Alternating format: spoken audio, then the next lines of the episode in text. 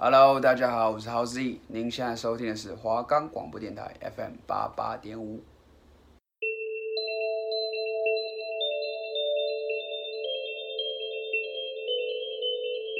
哎，子琪，子琪，你知道吗？我昨天遇见一件很恐怖的事情。哎，什么事啊？就是啊，等等，怎么了？你知道在说那些灵异的故事时，会有好兄弟在旁边听吗？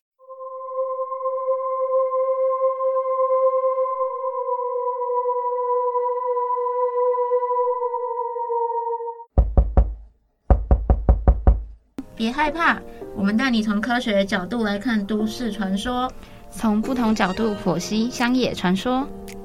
爱听又害怕灵异故事的你，千万不要错过我们的节目。我们的节目可以在 First Story、Spotify、Apple Podcast、Google Podcast、Pocket Cast、SoundPlayer 等平台上收听，搜寻华冈电台就可以听到我们的节目喽。欢迎收听假鬼假怪。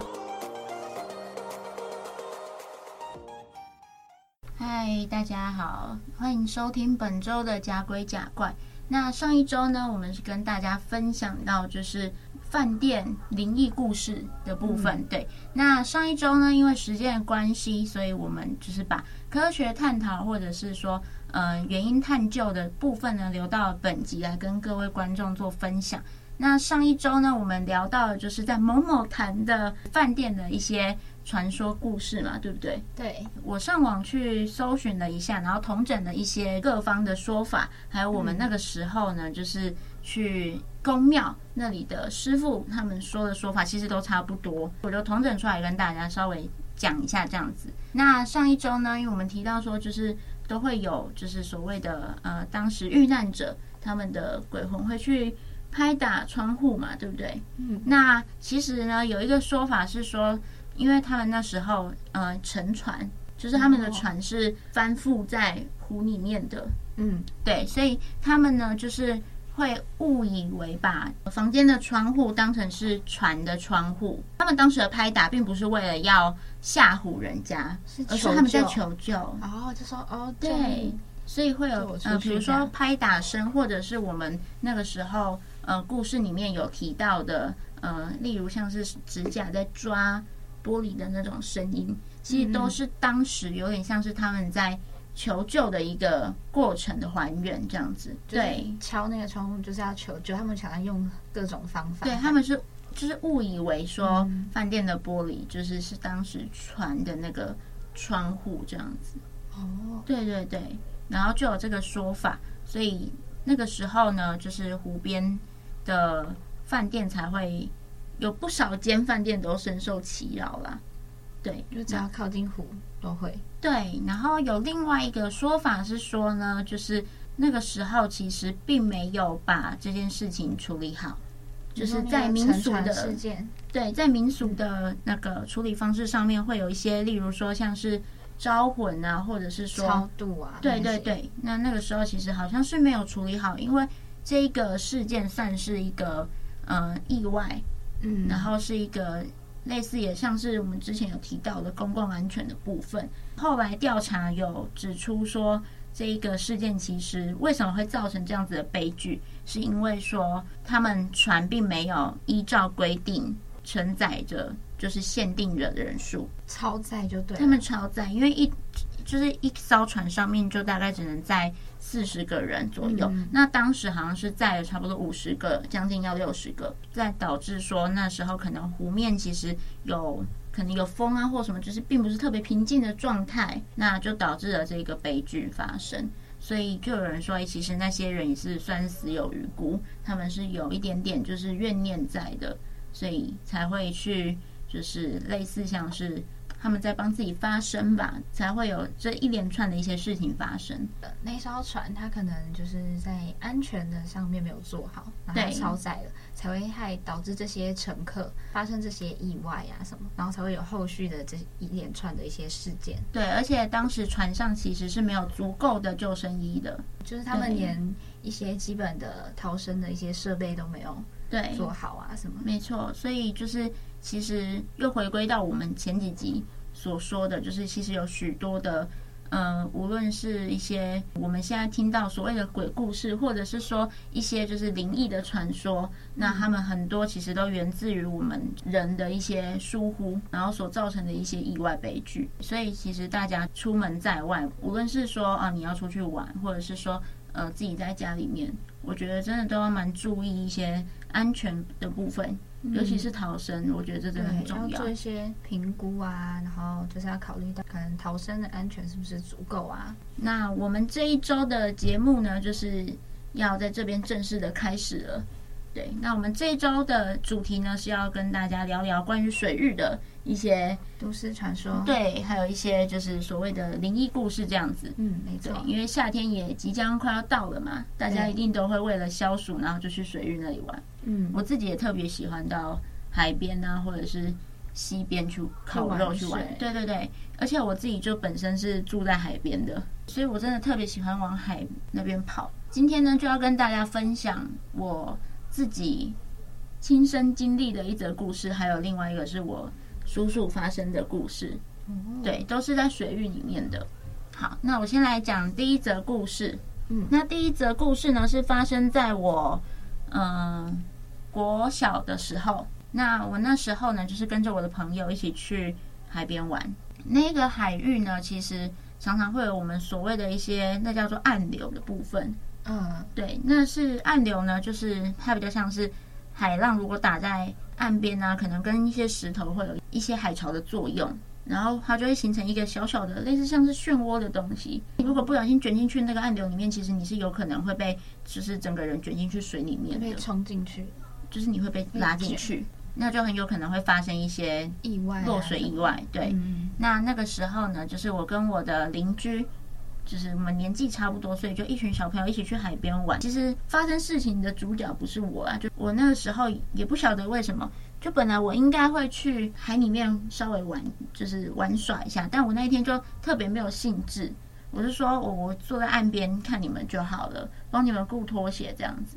然后我那个朋友呢，他就很开心的冲下去玩，因为那天真的非常非常热。结果呢，玩一玩玩一玩，我就看到他的弟弟是从海里面冲回来，就是从海岸线那边冲回来，然后就跟我讲说：“呃，姐姐姐姐，我哥哥他他就说他整个人淹进水里面了。”然后我就整个吓到，我想说他怎么会就是突然发生这种事情？因为我们虽然会去海边玩，但是也不至于到说。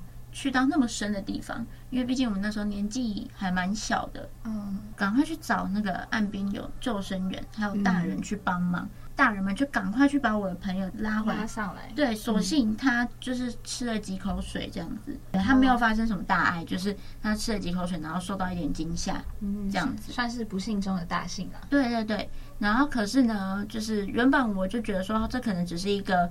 单纯的一个落水的意外这样子而已，嗯，因为毕竟就是你去我外面玩嘛，总有可能会发生一些小事故啊。对，有时候可能脚抽筋什么的。对对对对对，过了好像半个月左右吧，嗯，我的朋友就跟我讲说，他那时候看到一个女生蹲在那个我们所谓的叫什么消波块缝缝里面，嗯，就是蹲在那里，然后他就觉得很奇怪啊，为什么他会蹲在那边？因为一般正常来说。不会有人待在消波块的缝缝里面，不会，应该也在上面，对，不会在那个缝里，基本上是连上面都不会去。对，有些雕刻会在那个消波块上面，对对对，对，对，但是基本上不会在那个缝里。而且那女生是缩在里面的那一种，她就觉得真的很奇怪，她就越走越近去看，那根本就不是一个人类，因为她发现那个女生身体是半透明，就是那种东西这样子。嗯，接着呢，她就想说不妙，她遇到了就是。一些我们所谓的不好的东西，排名啊这样，他就赶快起身想要往岸边跑，结果呢，那个女生就直接从消波块的缝缝里面冲出来，然后把他往海里面抓，那一瞬间就是这样，一瞬间就把他死命的往就是海底下去拖，哎呀，好可怕哦！对，然后呢，他那时候就拼命的挣扎，然后他说他一直在叫他弟弟的名字。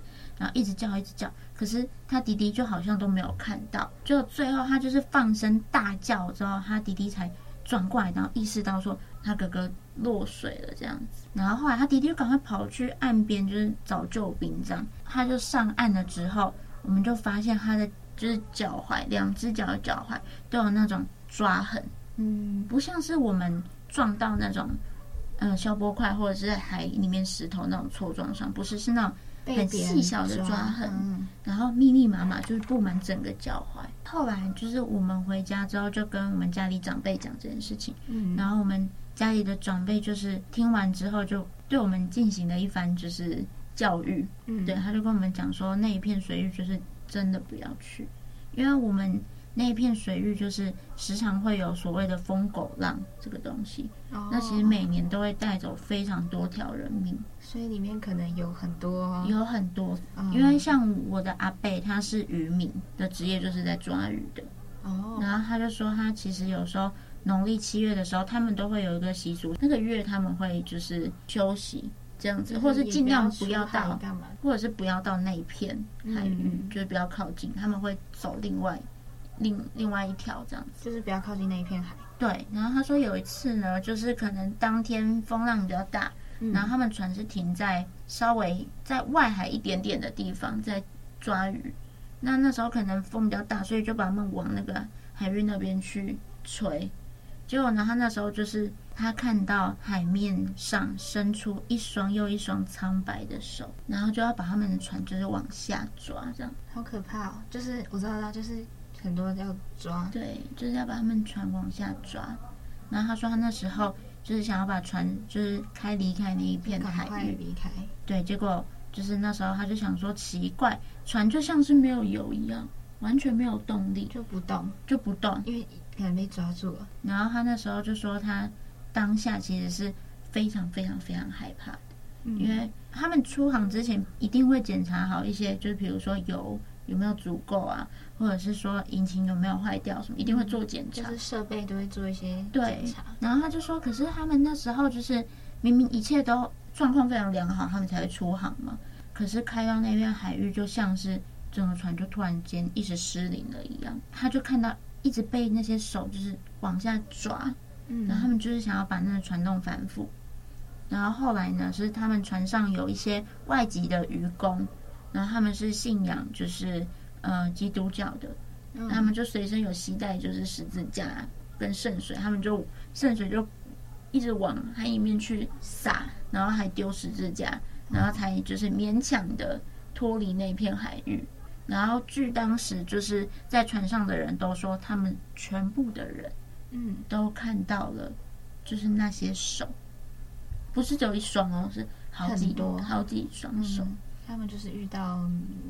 那种东西啊，对，然后所以从此以后那一片海域其实大家都不太会去靠近，嗯，对，那就算你靠近的话，也不会去就是海岸线那边，就只会在沙滩那里走一走啊，下下海，对，绝对不会下去。所以你们那时候是不知道，我们那时候不知道，而且那时候可能年纪还小，你就觉得说，哦，每年海边都有。人发生意外就不会想那么多，对，你也没有想那么多，就只是想说哦，就是注意一下，对，就好，就不知道原来那边有这么多的事件，或者是有遇到一些比较灵异的现象。没错，没错，嗯，所以就是其实还是要嗯呼吁一下各位，如果要去。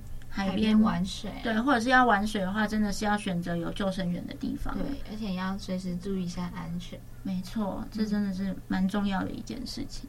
嗯、然后呢，我再来还要再分享第二个故事，嗯，是我叔叔发生的故事。那这个故事呢，是发生在嗯宜兰的某一个水坝。水坝，对，嗯，就是准确的地理位置呢，就是先不要讲保密这样子。对哦，好。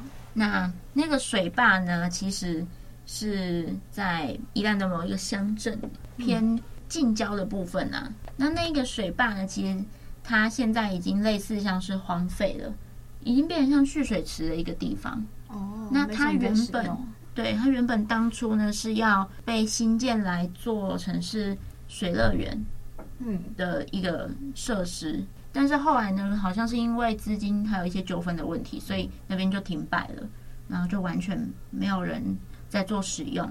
那后面那边也没有新建任何东西，没有在做其他的规划。然后呢，那时候那是好几年前的事情，就是可能我们都还没出生吧。就是我叔叔在高中的时候，他年少轻狂的时候的事情，应该蛮久的，真的非常的久。嗯，然后呢，他那时候就说他跟他的就是他们一群死党，嗯、然后就要去那个水坝那边去烤肉。然后他们几个呢，就是因为我们都是家里就都住在海边嘛，那海边的孩子就是他们都会蛮擅长游泳的，除了我以外我没有，所以他们那时候就提议说，哎，要不要下去蓄水池比游泳？看谁可以最快从这一端游到另一端，这样子。对，然后比赛，对他们自己的比赛。然后他们那时候呢，好像就说输了要请喝饮料还是什么，反正就他们有一个赌注，所以大家都很认真的游。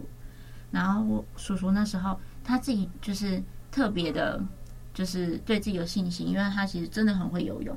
嗯，他是游泳队的。哦，对，他一直游到他那时候高中之后，就发生那次意外，他就没有再游泳了。但他从小到大都是学校游泳队的选手，对，所以他真的是非常擅长游泳的人。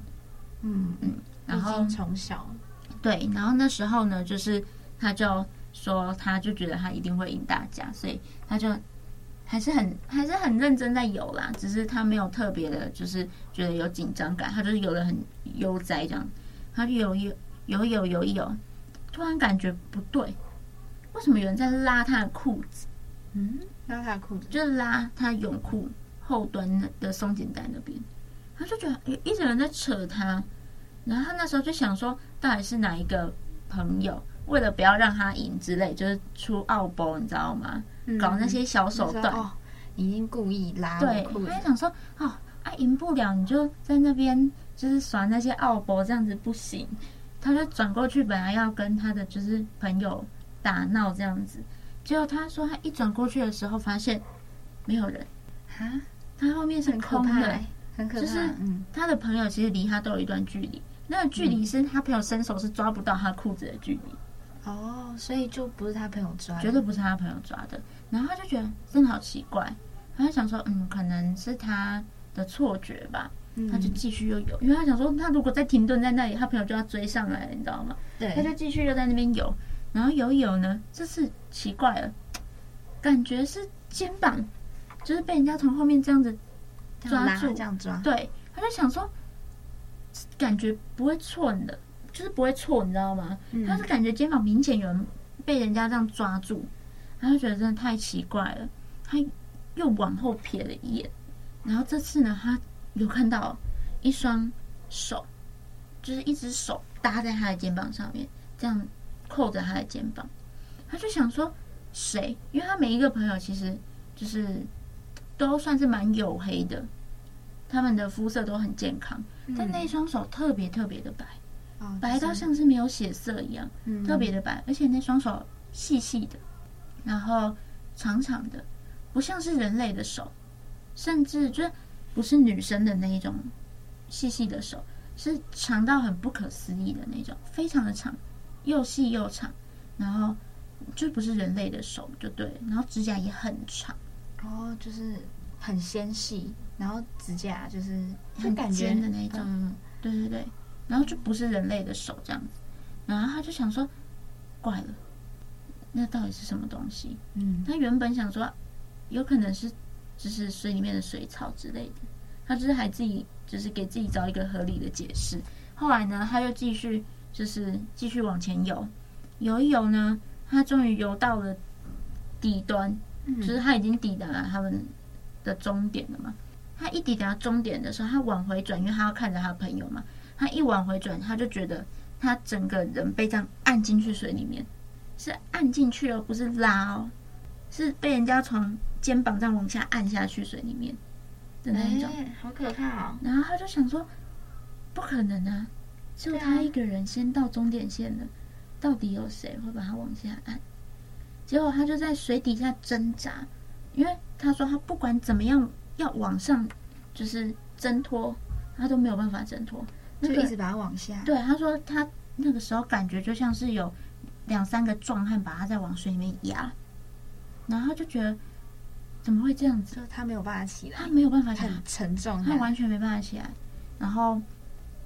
他那时候呢，就是后来他就真的很努力要挣脱，但他真的完全挣脱不了。然后他那时候就说他在水里面，就看到了一个就是皱在一起的人脸，就是在距离他大概只有一只手一只手掌的距离，这样就这么近这样看着他。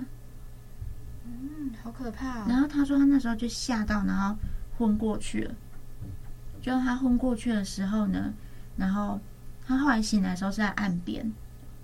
然后最离奇的事情是，那时候他不是说他游到终点线，然后有人把他往下压吗？嗯。然后他的朋友就说是他自己转过去对着他们喊说：“我。”他就用台语讲说：“我被唱病。”就是说。他要潜水，对，但是他说他完全没有印象，他有讲过这种话，嗯，对，所以那时候其实也不知道到底是什么东西，可能附他身还是说怎样，对，所以那时候他的朋友就说很奇怪啊，就是那有人一游完就说我要潜水，对啊，然后潜怪，对，而且潜完水之后就是还没有上来，嗯，对，然后后来是他朋友就想说。潜太久了吧，就赶快要把他拉起来。然后后来要拉起来的时候呢，就是才发现说，我叔叔根本就已经昏倒在水中。就还好他们有及时把他拉起来。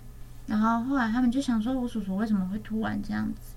他们就一群人就大概傍晚，因为那时候他们好像玩蛮久了，就是傍晚的，他们就因为我叔叔那时候是就是刚清醒，也没什么力气，就是他的朋友载他要回家。然后一回家的时候呢，我阿嬷就说我叔叔进去，整个脸色铁青，他脸色都很不对，脸色怪怪的。嗯，我阿妈就想说他怎么了？我阿妈以为他可能游泳中暑还是什么之类的，嗯，也没有多想。然后后来呢，我叔叔连续发烧了两个礼拜。哦，那就是有问题，就烧到四十度的那种高烧，嗯，然后去看医生什么都没有好。后来呢，就是。我们家附近有一个，像是在帮人家看，就是看面相的那一种，他都会在外面摆摊，就是一个邻居，有点像算命啊，类似，对对对。然后他就说，我叔叔被东西跟了。哦，对，是一些比较灵异的现象。对，然后后来呢，就是我阿妈就把他带去那个我们家附近一间妈祖庙拜拜。对，然后。那时候呢，去妈祖庙拜拜的时候，我叔叔呢，就是这个行为其实蛮奇怪的，就是他一一靠近那个庙门的时候，他说他眼泪就狂流不止，就一直流，一直流，一直流。可是他当下其实并没有感觉到他很难过的情绪，或者是他身体很不舒服，就是他的心情其实是就是蛮平静的，嗯，就他心情没有任何起伏。就有点诡异，对，但是他就是一直流眼泪，一直流眼泪。后来的那个庙公就赶快把我叔叔带到旁边去，然后就说他就是被东西跟了。嗯，那他会流眼泪，好像是当时就是妈祖的那个类似像是神威，就是让那个那个灵体感觉到害怕，然后才会有那种反应。然后后来呢，庙公就问我叔叔说：“你洗澡的时候都没有发现吗？”然后他就把我叔叔的衣服一扯，发现他的肩膀上全部都是淤青，就是一根手指一根手指的那种淤青，就是那个痕迹。对对对，是淤青的那一种。对哦，那感觉跟很久，有点压着那种感觉。对。然后他就跟我叔叔说：“啊，怎么没有早一点处理？”嗯。然后我阿嬷就说：“因为就是他们其实很常去那一片水域玩，很常去那里玩，然后他们就想说，感觉。”很常去也没发生过什么问题，而且加上我叔叔其实蛮会游泳的，嗯，所以他们都觉得不会发生什么意外。他们都单纯想说，哦，可能是我叔叔游泳完起来，然后没有及时的把头发吹干，或者是感冒了，对，感冒了，嗯，对，这样子。没有想过是其他的问题。对，然后后来呢，我叔叔就说他从此之后再也不敢去游泳了。他已经他对水有阴影到了，对，嗯，然后他就觉得真的很可怕。后来呢，就是，嗯、呃，我们就去问附近的那个他们那边的一些里民，就那个蓄水池附近的里民。后来呢，那些李民就说，嗯、呃，当时那个所谓的水乐园，就是他们停摆了之后，就是有蛮多人都去那边就是自杀。哦、那边就变得有点像是一个自杀圣地嘛。嗯，自杀圣地，这样那边整个的气场、磁场可能会变得比较阴，因为那边其实算是虽然说是在近郊，但是它嗯离市区还有一段距离，嗯，比较偏僻吧，比较偏僻一点点，然后又加上说它其实人烟稀少，不太会有人去。哦，这样就变成一个它比较好自杀的地方。对，然后人又少啊。有些人是在蓄水池那边去世的，嗯、那它旁边其实有一些树林。嗯，然后在我那时候，我有记忆，我国中到高中的时期，就是有两两个自杀案件，也都是在那边。嗯，就是他们有些是上吊在那里的。哦，然后有些是喝农药，都在附近。都是在那一块，他们都选那一块，他们都选那一块。但那一块可能风水，我觉得可能也是有一些有一些关系，可能对。然后，所以呢，我阿嬷从此以后就严禁我们家的人不准去那一块玩，或者是说去那一块就是嬉戏这样子。嗯，对，就那块蛮危险的，真的蛮危险的，而且。嗯真的很多人都去那边，就是做一些不太好的事情。嗯，对，就是包含其实还有一些是我们的邻居，就是都是认识的人。哦，对，然后，嗯、呃，那个地方其实还有一个很诡异的地方是，就是据说你到那边去，你就会听到有人跟你说“跟我来”。哦，有点像被拖。